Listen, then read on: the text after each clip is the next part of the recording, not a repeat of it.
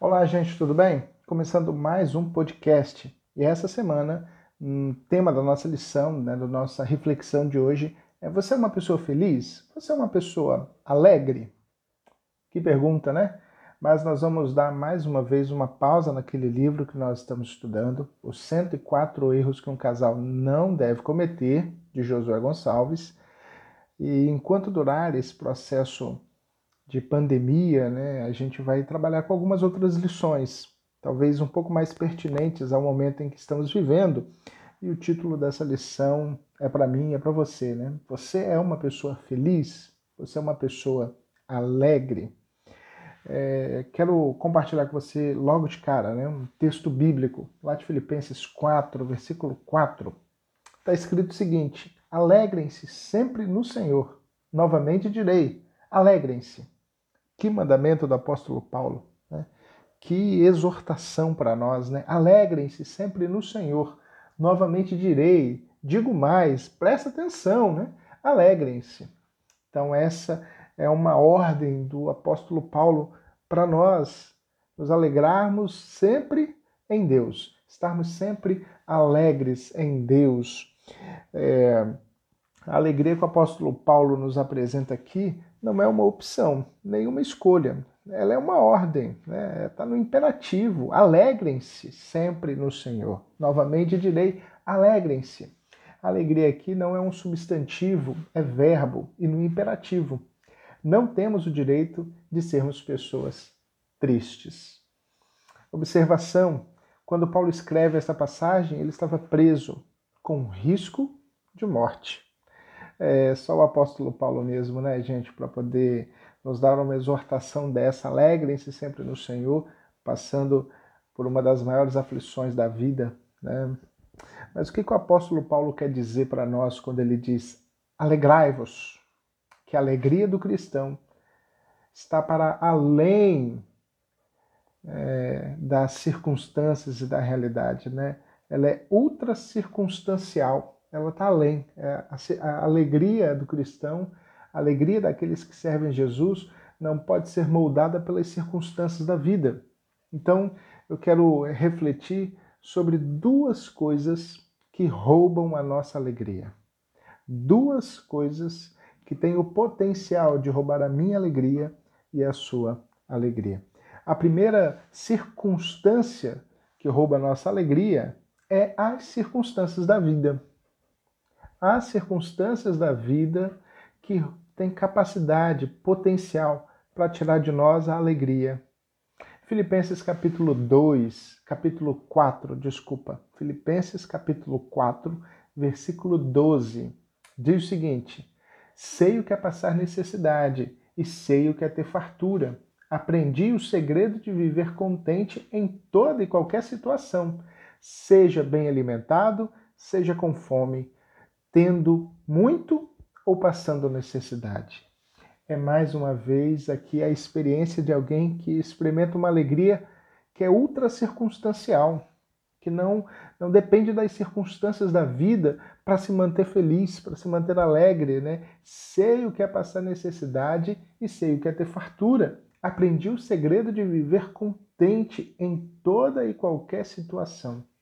Seja bem alimentado, seja com fome, tendo muito ou passado necessidade.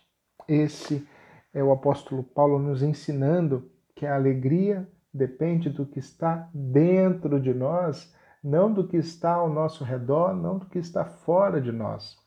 Algumas observações. Quando o apóstolo Paulo escreveu esse texto, né, estava preso.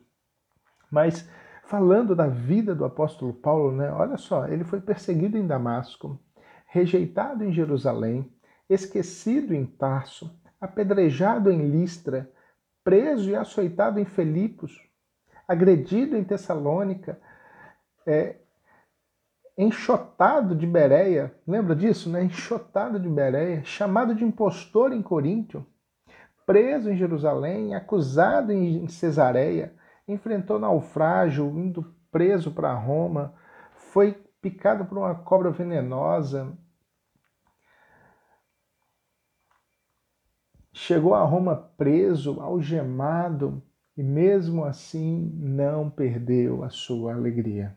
Não permita que as circunstâncias da vida lhe roubem a alegria. Não permita, não permita que aquilo que está fora de nós roube aquilo que está dentro de nós, que é a nossa alegria, que é a nossa paz, que é a nossa confiança no Senhor. Paulo enfrentou todas essas coisas, mas não permitiu que a circunstância roubasse a sua alegria. O que tem roubado a sua alegria? O que tem tirado de você esse bem tão precioso, que é a alegria de viver, a alegria da vida? As circunstâncias? Não permita isso. A alegria está dentro de nós. A alegria dentro de nós não pode ser abalada por aquilo que está fora de nós.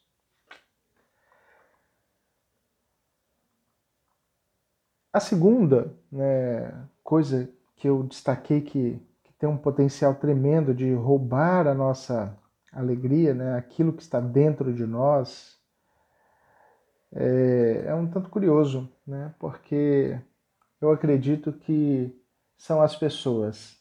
As pessoas podem roubar essa alegria de nós, se assim nós permitimos. Né? Existe uma, uma pesquisa feita nos Estados Unidos na década de 2000 e ela entrevistou algumas centenas de pessoas que foram é, que pediram demissão de suas empresas. E eles foram até essas pessoas e perguntaram por que, que elas tinham pedido demissão das empresas. E 65% dos entrevistados respondeu que resolveram pedir demissão por problemas de relacionamento com seus amigos de trabalho, com seus colegas de trabalho ou com a sua chefia. 65% disseram que abandonaram o emprego por problemas de relacionamento. Não era por salário, não era pelo que fazia, pelo tipo de trabalho, pelas tarefas, não era pela carga horária, era por conta dos relacionamentos. As pessoas estavam sugando a sua alegria. Isso pode estar acontecendo comigo e com você. As pessoas têm roubado a nossa alegria, têm roubado a nossa paz, mas não permita isso. Não permita que as pessoas roubem o que nós temos dentro de nós, a nossa fé, a nossa esperança, a nossa alegria que está baseada, que está firmada em Cristo Jesus. Leio mais uma vez Filipenses capítulo 2, versículo 1 e 3. Se por estarmos em Cristo, nós temos alguma motivação, alguma exortação de amor, alguma comunhão no espírito, alguma profunda afeição e compaixão, completem a minha alegria, tendo o mesmo modo de pensar, o mesmo amor, um só espírito e uma só atitude. Versículo 3: Nada façam por ambição egoísta ou por vaidade, mas humildemente considerem os outros superiores a si mesmos. Olha, nós choramos muito mais por causa das pessoas do que por causa das circunstâncias. Nós abandonamos Deus e abandonamos a igreja, na maioria das vezes, por conta das pessoas, não por conta das circunstâncias da igreja ou por conta de qualquer outro motivo. Nós deixamos de frequentar a igreja por conta de relacionamentos. Nós enfraquecemos o nosso relacionamento com Deus por conta de relacionamentos que temos aqui. Não permita que isso aconteça com você, meu amado, minha, minha irmã, meu irmão, né? meu amado, minha amada. Não, não deixe que isso seja um motivo para você vacilar na sua fé, na sua comunhão e no seu relacionamento com Deus. As circunstâncias e as pessoas à nossa volta não podem nos afastar do Senhor mas é uma realidade no meio de nós. E nesse, sabe, nesse tempo, eu fico pensando, é um tempo de reclusão, que a gente está com as nossas atividades suspensas, muitos de nós, outros continuam trabalhando e alguns trabalhando até mais, né? Até mais do que o normal, mas a, a, a gente está com tempo para refletir sobre a nossa vida. E nesse tempo ocioso, a gente pode refletir, pensar, meditar, e aí eu queria terminar com com uma uma coisa que eu acho que nós precisamos refletir mais em todo o tempo da nossa vida. Para sermos pessoas felizes, nós precisamos aprender a perdoar as pessoas. Precisamos aprender a perdoar aqueles que nos ofendem, para também sermos perdoados. Sem perdão é impossível a gente ser feliz. Sem perdão é impossível a gente alcançar felicidade. Gostaria de ler aqui uma, uma frase, uma vez que o Mahatma Gandhi né, falou, eu acho essa frase dele muito é, ponderada. Né? Ele diz: O fraco jamais perdoa. O perdão é uma das características do forte. Seja forte, perdoe. Martin Luther King em certa ocasião, ele disse: o perdão é um catalisador que cria a ambiência necessária para uma nova partida, para um reinício. Nada encoraja tanto ao pecador como o perdão. William Shakespeare.